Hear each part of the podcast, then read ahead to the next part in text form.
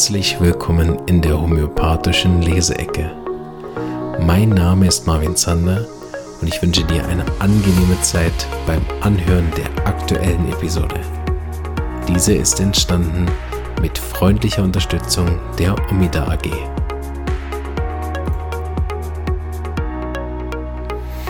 So, hallo und herzlich willkommen zu einer weiteren Leseecke. Leseecke 34.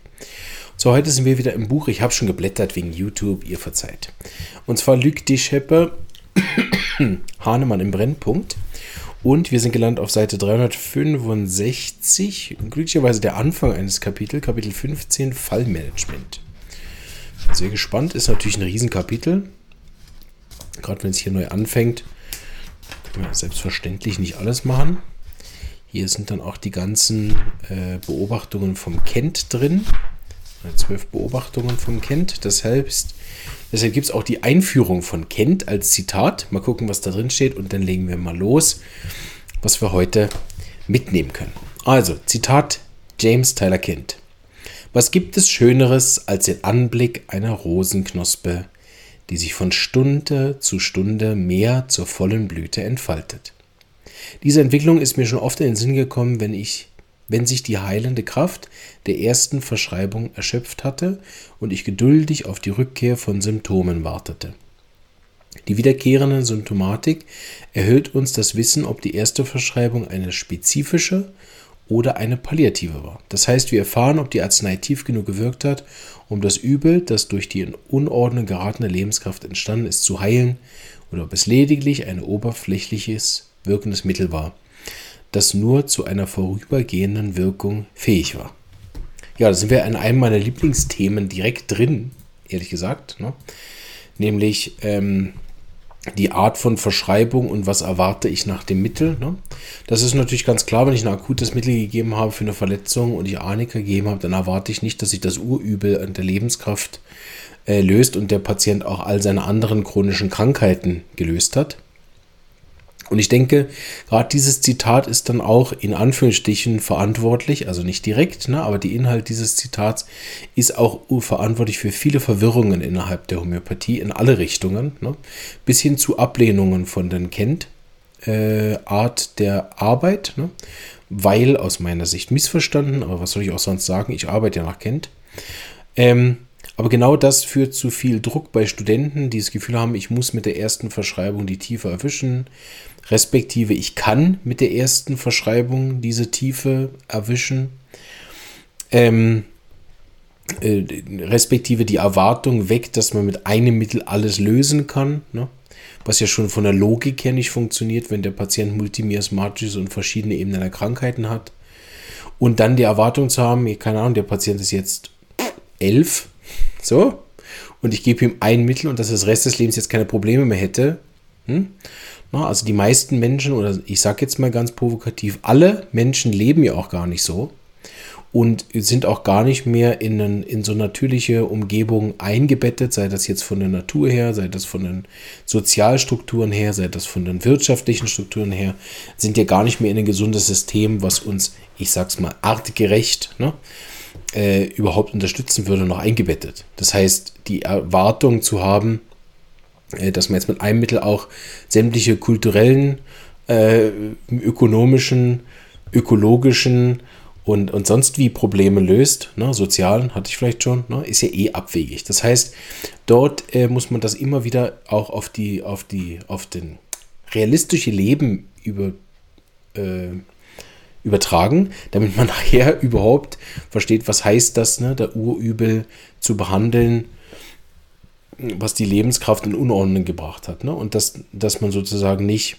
der Meinung ist, das wäre jetzt mit einem Mittel möglich. Andersrum, ne, und das daraus zielt dieses Zitat ja auch eher, ne, immer zu beobachten, ah, sag mal, der andere Kern äh, oder die andere Seite sozusagen dem von ich finde jetzt das tiefste Minimum überhaupt und alles ist viel besser, ist ja der, das Gegenteil Thematik sozusagen die Unterdrückung. Also die so oberflächliche Anwendung von Homöopathie, dass ich mehr oder weniger das mache, was Medizin auch macht, nämlich Unterdrückung, die aus meiner Sicht aber immer schwerer wiegt, ähm, weil die Homöopathie natürlich auf eine andere Art und Weise unterdrückt, als das jetzt ein Schmerzmittel machen würde, weil wir ja mit der Homöopathie Arzneien haben, die auf der feinstofflichen Ebene wirken. Das heißt, dort eine Unterdrückung zu machen, hat immer ganz eine andere Konsequenz als ein Schmerzmittel. Ne?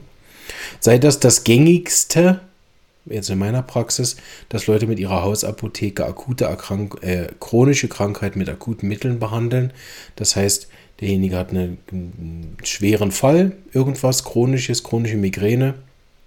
Und jedes Mal, dass der Patient Schmerzen hat, nimmt er dann Magnesiumphos oder Aconitum oder Belladonna oder irgendwas, was halt passt und lindert damit die Kopfschmerzen. Äh, tatsächlich sogar auch, während dabei dann andere Beschwerden besser werden, weil natürlich Belladonna äh, in der Regel nicht die Tiefe hat von einem äh, Migräne, was zum Beispiel jetzt hormonell auftritt, ne? immer vor Mens oder so. Genau. Oder dann auch mit den nicht adäquaten Potenzen, aber es ist wieder ein anderes Thema. Ne? Und je oberflächlicher ich mit der Homöopathie arbeite, desto mehr gibt es natürlich die Problematik, dass ich es unterdrücke oder es wirkt einfach gar nicht. Und äh, genau, dann sind sowieso alle unzufrieden und geben die Schuld der Homöopathie anstatt dem Verschreiber. Genau, und äh, zwischen den beiden ähm, Extremen bewegt man sich. Ne? Und deshalb ist es, glaube ich, immer so wichtig, dass man sich in dem Fall viel Klarheit schafft. Ne? Ist das überhaupt ein heilbarer Fall? Was kann ich überhaupt erwarten von so einem Fall? Macht der Patient überhaupt mit? Hat der überhaupt Interesse daran, eine jahrelange chronische Krankheit zu behandeln mit Homöopathie? Ändert der sein Leben adäquat? Gibt es Heilungshindernisse, die sich überhaupt lösen können jetzt aktuell und so weiter und so weiter?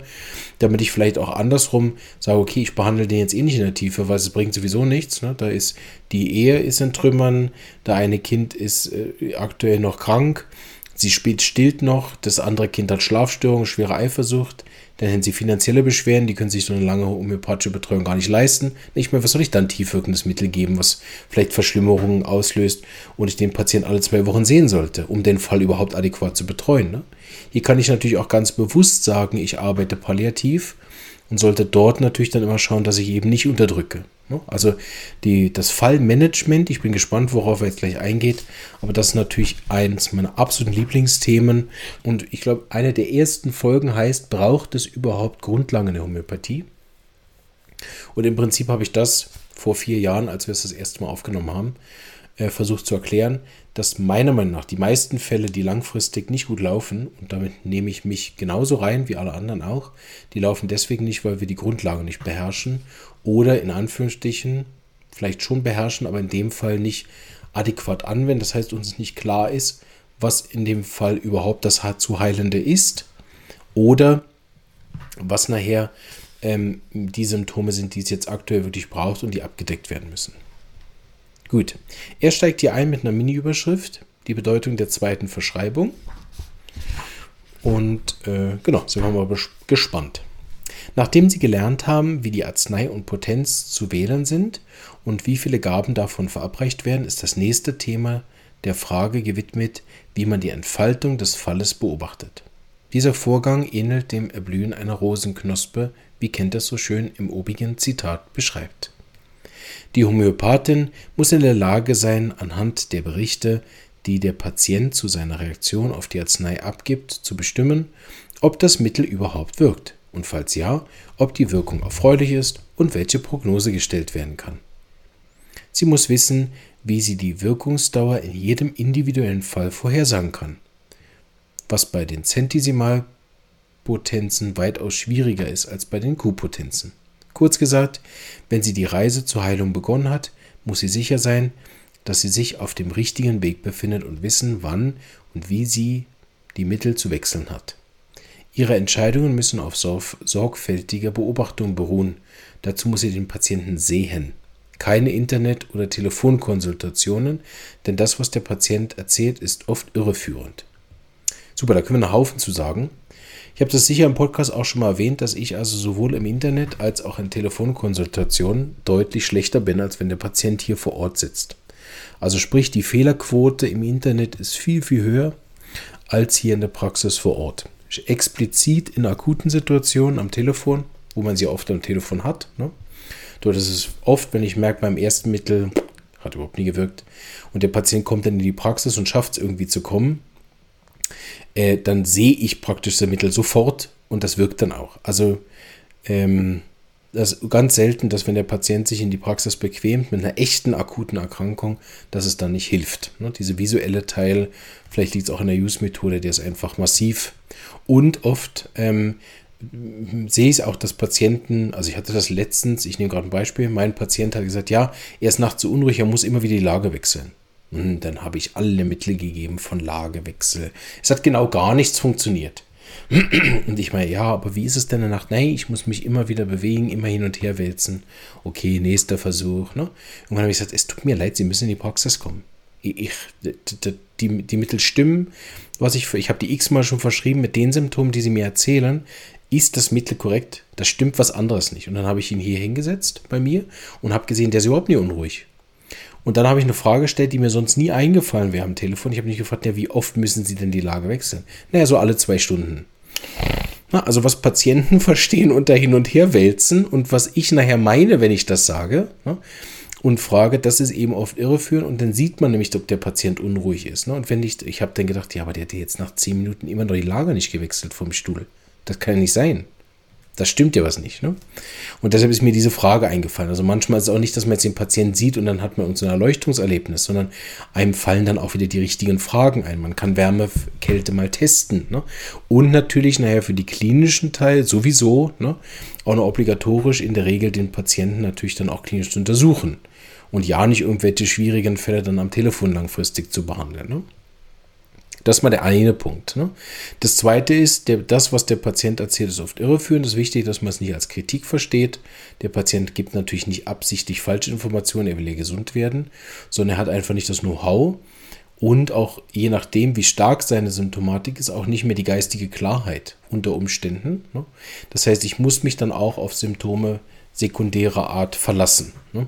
Dass ich Dinge sehe, dass ich das äh, im Gespräch herausfinde, dass ich nochmal andere Fragen stellen kann. Äh, bei Kindern, wenn die Mutter mitkommt, ne? dass ich das abgleiche, was die Mutter sagt, mit dem, was ich selber sehe, wenn ich das Kind untersuche. Ne? Nein, der macht super mit daheim. Er ist auch viel besser Trost. Ne? Und man denkt, ah, ist Pusatilla. Ne? Dann sieht man das Kind, man, man kriegt eine gewischt, wenn man mit dem Stethoskop hinkommt und das Kind schreit wie am Spieß und macht überhaupt nicht gut mit und lässt sich auch von der Mutter null äh, trösten im Praxisraum, da weiß man, okay, es war nicht Pulsatilla, sondern Silicea. Ne?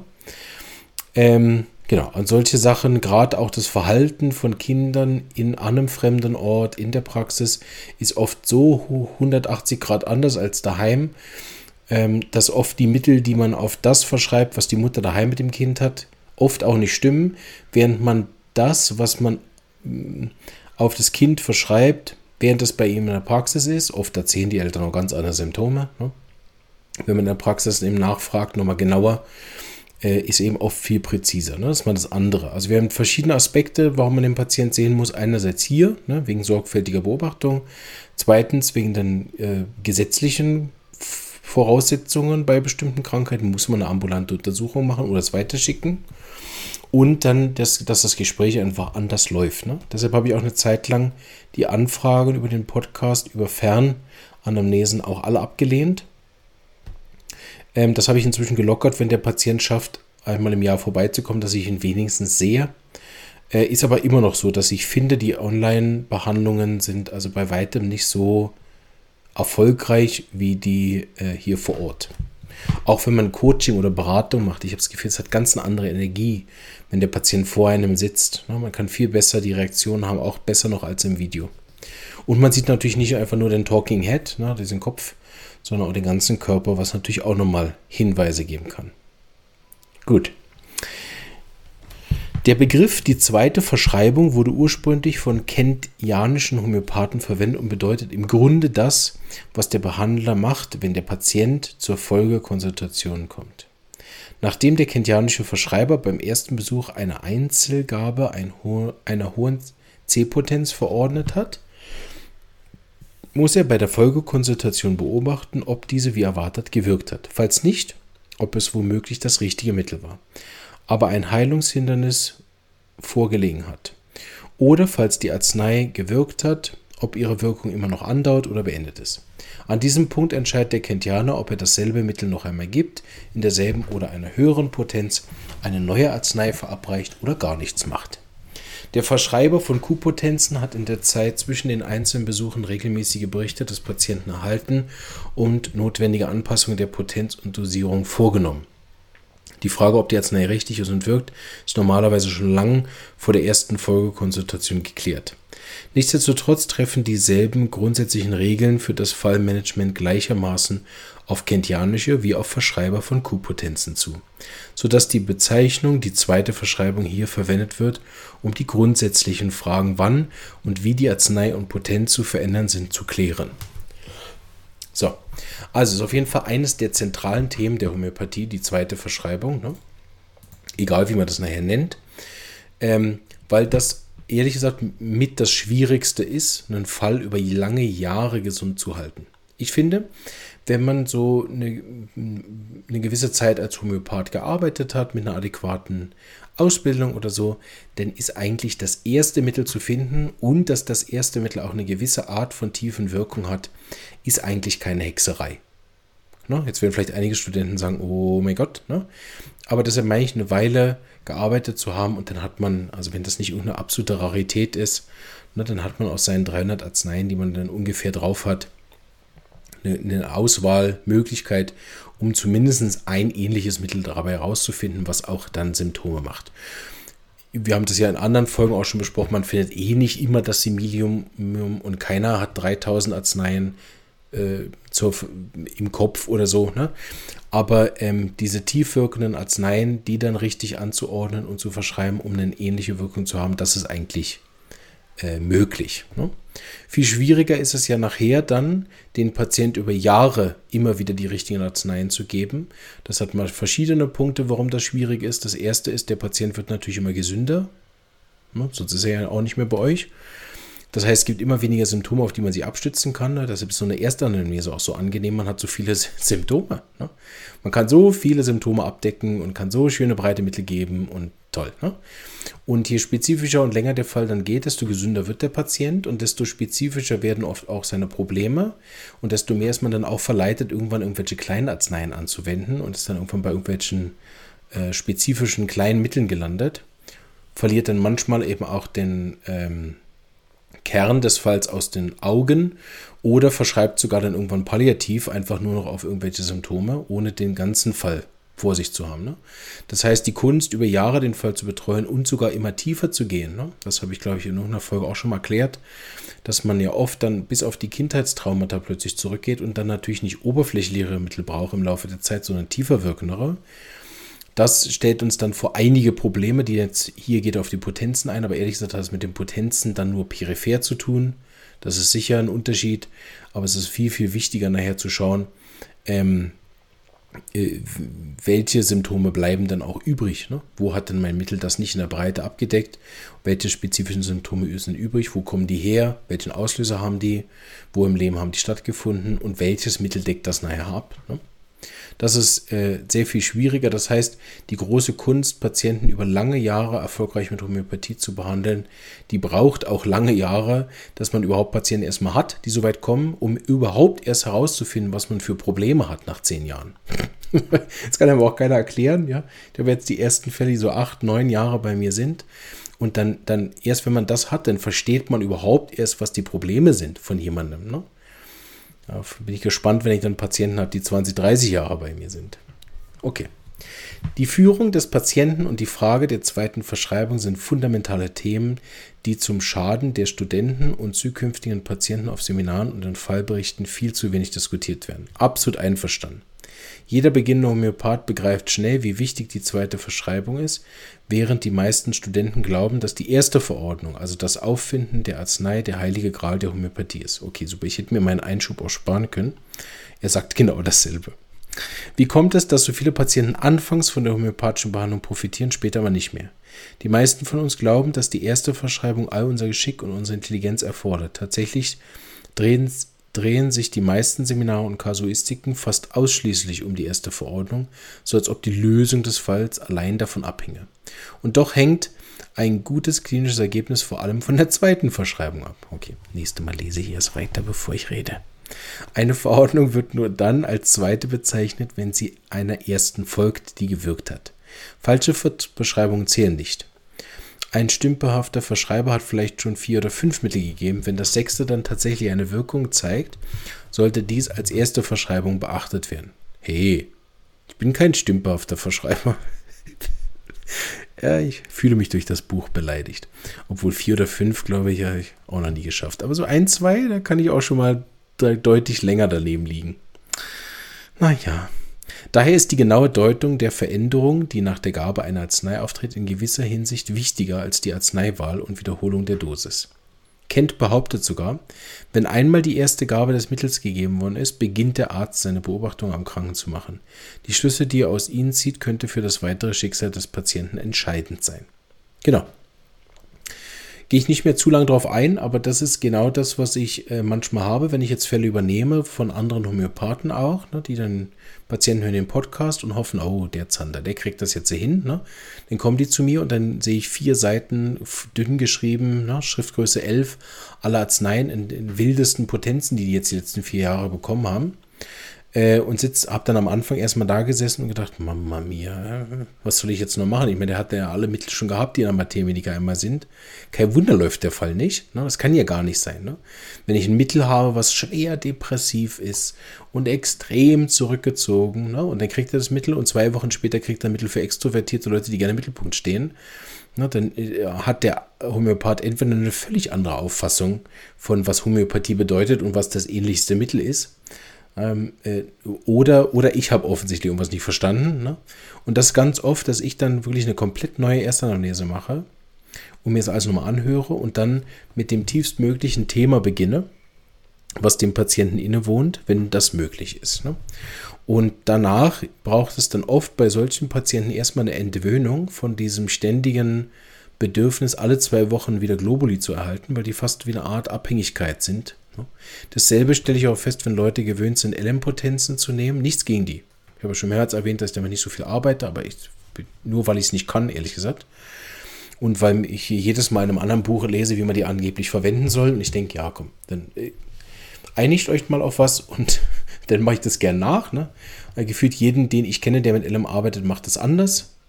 Und äh, dann kann ich es auch nicht reproduzieren. Das ist das Schöne an C-Potenzen, da sind sich wenigstens die meisten einig. Und äh, ab und zu verwende ich es auch, aber äh, ich arbeite immer noch sehr erfolgreich und lieber mit C-Potenzen. Anderes Thema. Aber auch bei den L-Potenzen sehe ich das, die sind ja dann oft, keine Ahnung, auch fünf, sechs Jahre beim Homöopathen und sind jetzt eigentlich gewöhnt. Und das finde ich einen, einen, schwierigen Teil, ehrlich gesagt, an den Q-Potenzen, dass die Leute jetzt seit fünf Jahren auch durchgehend eine Arznei genommen haben. Oder verschiedene. Ne? Da bin ich auch nicht einverstanden. Das wäre was, was ich mir, was mir für die Q-Potenzen ehrlich gesagt nie äh, begeistern werden können, ne? dass Leute einfach permanent jeden Tag eine Arznei einnehmen. Ja, also selbst mit Ernährungsergänzungsarzneien, ne, wo man das Gefühl hat, ja, ich nehme mir Vitamin C ein, selbst das sollte man nicht fünf Jahre am Stück machen. Ähm, genau. Auch da dürfen mich gern die zuhörenden Therapeuten korrigieren. Aber ich finde an der Homöopathie immer so schön dieses kleinstmögliche Dosisprinzip. Ne? So wenig wie möglich. Natürlich durch die Potenzstufe haben wir auch sehr, sehr wenig drin. Das ist auch okay. Aber diese ständige Wiederholung, ich meine, es ist so schön, eine C-Potenz zu kriegen. Heute hat eine Patientin angerufen, die hat letzte C-Potenz bekommen im September ne, und hat sich seither zweimal gemeldet wegen Halsweh und das haben wir mit Honig wegbekommen und ein bisschen Gurgeln. Und jetzt neun Monate später sagt, jetzt habe ich wieder das erste Mal ein bisschen Magenreizung wie früher, ich komme wieder vorbei. Ne? Wie schön ist es, zweimal fünf Globuli zu bekommen und dann ein Dreivierteljahr lang die chronischen Beschwerden nicht zu haben. Im Gegensatz dazu, dass ich ein Dreivierteljahr beschwerdefrei bin und jeden Tag Tropfen nehmen muss, teilweise zweimal am Tag. Ja, gefällt mir einfach nicht. so, äh, Finde ich, ist ein ästhetisches Problem, was ich da habe.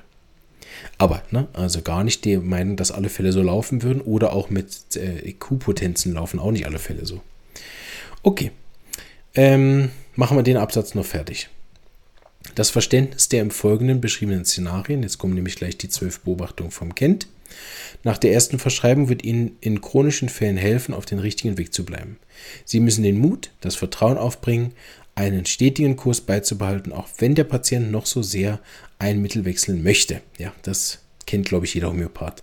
Der Patient, der einen mehr oder weniger zwingt dazu. und oft dann ja den größten Fehler macht und unsere Kollegen dann oft auch den Fehler gerade noch mitmachen. Die wechseln nämlich einfach den Homöopathen und kriegen dann dort ihre Arznei, die sie nicht gebraucht hätten. Weil der andere Homöopath natürlich dann denkt, ja, wieso soll ich warten? Der andere ist eh ein Idiot. so, oder ich weiß eh alles viel besser oder ich mache eine erste Lese und kann alles. Ne? So, eine meiner Einstiegsfragen ist, okay, welches von diesen vier Seiten dünn geschriebenen in Schriftgröße 11, welches von diesen Mitteln hat Ihnen je geholfen? Ne? Und dann gehe ich davon aus, ne? anstatt erstmal der Meinung zu sein, ich wüsste jetzt alles besser als der Kollege von vorher, gucke ich mir erstmal an, was hat er denn gemacht, verstehe nichts, okay, aber der Patient weiß ja, was ihm geholfen hat. Sag ich, schauen Sie, und da, da war der Fehler, dass dann gewechselt worden ist. Mit der Arznei hätten wir bleiben müssen. Und oft ist es dann so, dass ich auch die Arznei erstmal wieder gebe. Sag so. Und jetzt gibt es erstmal sechs Monate Nüt. Ja. Halten wir selten durch. Patient ist ja dann gewöhnt von alle zwei Wochen. Und das ist dann der legitime Einsatz, einer der wenigen legitimen Einsätze, wie ich finde, von Placebo.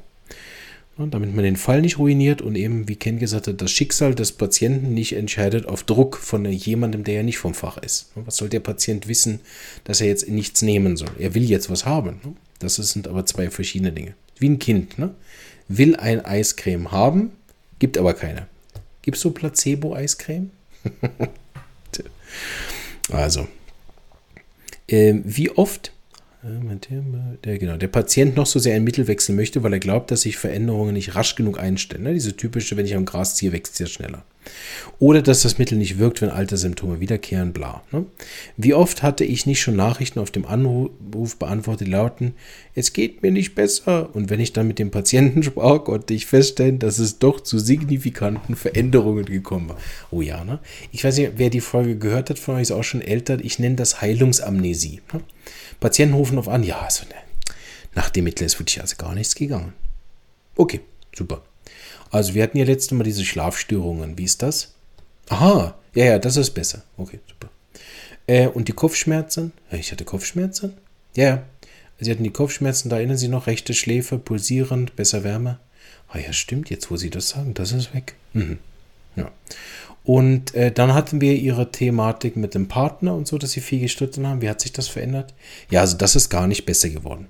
Ja, ich meine zum Beispiel, ob es selten ist. Aha, ja, seit den letzten Mitteln haben wir uns nur einmal gestritten, aber das war genauso schlimm wie vorher. Okay. Wie, wie schnell hätten sie sich dann wiederholen können von dem einen Mal? Ja, das ging auch schneller als vorher. Ne?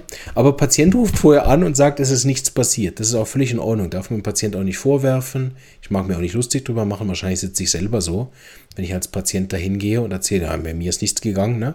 Und dann würde sie bei mir genauso die ganzen Symptome vorlesen und man merkt, buh, ne? Also, ähm, deswegen ne, äh, ist das gut möglich, dass man ähm, diese Heilungsamnesie beim Patient hat und da darf man eben als junger Homöopath sich nicht rausbringen lassen. Na, wenn der Patient behauptet, es ist nichts gegangen, erstmal alle Symptome von der ersten Anamnese durchgehen und dann sammeln. Ne? Oft ist der Patient selber erstaunt. Ah, jetzt, wo wird Ich habe eine Patientin, die kommt regelmäßig und sagt, ja, also ich könnte Ihnen jetzt wieder erzählen, dass nichts gewirkt hat, aber dann gehen wir die Symptome durch und dann weiß ich, dass es gewirkt hat. So könnten wir kurz die Symptome durchgehen. Gehen wir die Symptome durch. Ja, super, es hat wieder fantastisch geholfen. die kennt sich halt auch schon, dass sie das einfach nicht wahrnimmt. Ne?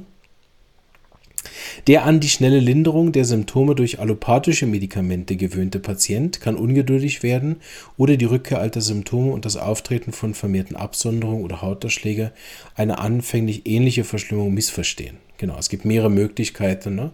kenne ich zu allem Beispiele. Und auch Patienten, die gewöhnt sind daran, dass man immer das richtige Mittel findet. Ne? Verwöhnte Patienten, wo kommen und kriegen jedes Mal das richtige Mittel und plötzlich nach acht Jahren hilft es nicht mehr, was du gegeben hast. Dann sind die oft ganz schwer äh, verunsichert, ne? weil sie nicht gewöhnt sind, jetzt noch ein zweites Mal kommen zu müssen. Vor einer zweiten Verschreibung muss der Behandler den Fall noch einmal unter dem Gesichtspunkt der folgenden Szenarien betrachten. Und äh, da höre ich jetzt auf sind Seite 367. Aber hier äh, das eben nochmal zu erwähnen, dass deswegen auch für viele unverständlich ist. Sie waren einmal da, die Patienten. Jetzt läuft der Fall nicht und jetzt müssen sie wieder kommen und auch wieder bezahlen. Ne? Da haben dann viele Leute auch null Verständnis für.